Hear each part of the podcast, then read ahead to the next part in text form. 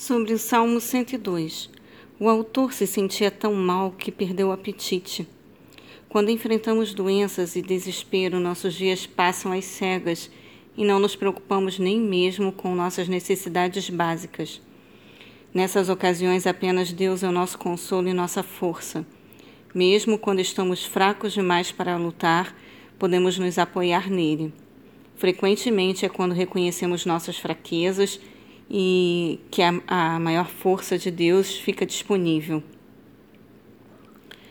Estes pássaros, lá do, entre os versículos 6 e 7, são retratados de, de, com relação à sua solidão e desolação.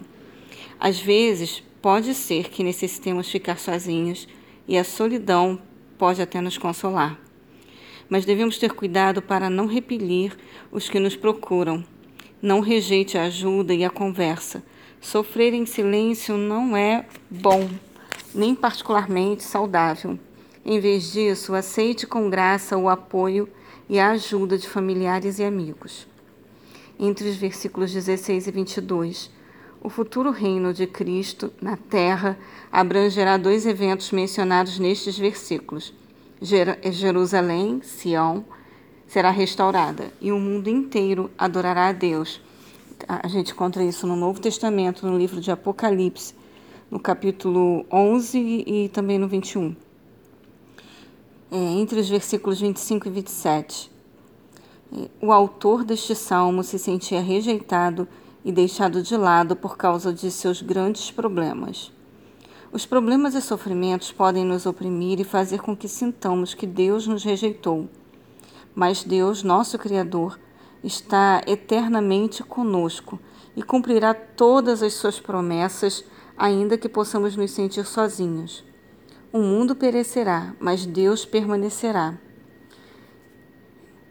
Deus também estava presente e ativo na criação do mundo, ele menciona nesses textos, nesses versículos.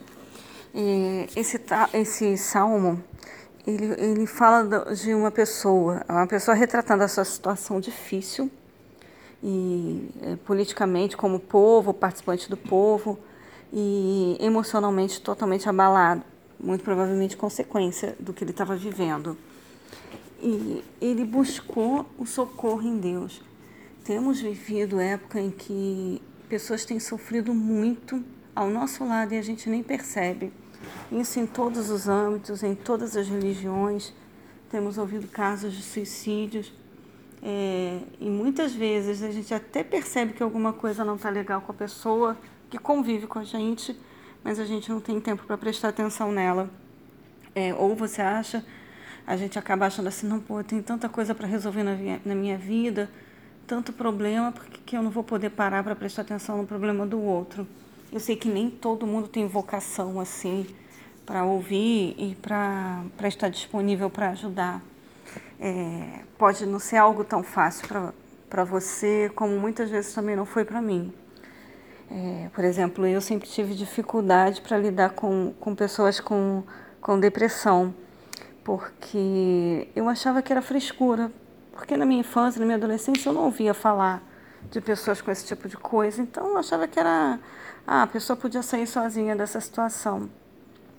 Então eu tive dois, é, duas vezes, na verdade três episódios assim que duraram poucos dias de tristeza profunda sem motivo aparente. Na, na verdade eram questões químicas mesmo. Início de gestação, da primeira gestação, o organismo sendo bombardeado quimicamente e eu senti um, um abatimento profundo. Claro que o inimigo das nossas almas se aproveita desse momento, né, para atormentar, para sugestionar. E eu é, na, consegui sair da primeira situação com a ajuda da, do meu marido, que era até novo convertido, mas ele leu a Bíblia comigo, orou comigo e a situação passou na mesma hora.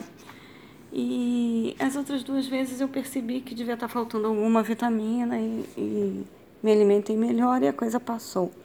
Mas o que eu quero dizer é que nessas três situações eu pude perceber que não é frescura. E no primeiro caso, que foi na gestação, que eu passava muito mal e vomitava até água, é, eu vi que sozinha eu não conseguia. E às vezes pequenas frases que as palavras, que as pessoas falam, é, leva uma pessoa assim para o fundo do poço, sem, sem perceber. Tipo, uma senhora que eu amo muito me ligou, falou assim: Ah, você está melhor? Eu falei: Ah, hoje eu tô, hoje eu consegui levantar, consegui tomar café. E a moça falou assim: Não liga, não, minha filha. Pior é quando a gente está grávida do segundo e tem que cuidar do primeiro. Entrei em depressão profunda na hora. Ela não falou mentira, ela falou verdade. Mas eu fiquei abatida. Foi nessa hora que, que meu marido veio e, e me ajudou. Então, meu desejo para esse seu dia é que você possa estar disponível e atento às pessoas que estão ao seu redor. Que você possa ser usado por Deus como socorro na vida dessas pessoas que às vezes estão num limite tão terrível a ponto de fazer uma loucura. Que você consiga perceber, ter discernimento é, dado por Deus para ajudar essas pessoas. Que seu emocional também possa estar sendo tratado por Deus você possa entregar todas as suas angústias, suas tristezas, as suas tristezas que possam estar sendo vividas em consequência da situação até política, até social, qual seja o problema que você esteja passando, você possa encontrar como esse salmista o socorro que vem de Deus. As profecias que são mencionadas nesses textos são tremendas porque mencionam coisas que são faladas é, que ainda vão acontecer e que a gente possa estar preparada para esse dia do juízo, para essa volta do Senhor. É, remir o tempo no, no sentido de que essa orientação bíblica remir o tempo, mas no sentido de é, consertar aquilo que possa ser consertado enquanto é tempo. Não com neura, mas numa, numa, num esquema que eu sempre tenho falado. Pedir a Deus, como o rei Davi pedia, Senhor, som do meu coração, me mostre que está errado para que eu possa consertar enquanto é tempo e que eu possa viver uma vida de qualidade, uma vida plena no Senhor. Que seu dia também possa ser pleno, que você possa buscar uma igreja nesse dia para adorar esse Deus maravilhoso que está atento a todas as suas necessidades. É só você buscar que você encontra. Um grande beijo. Até mais.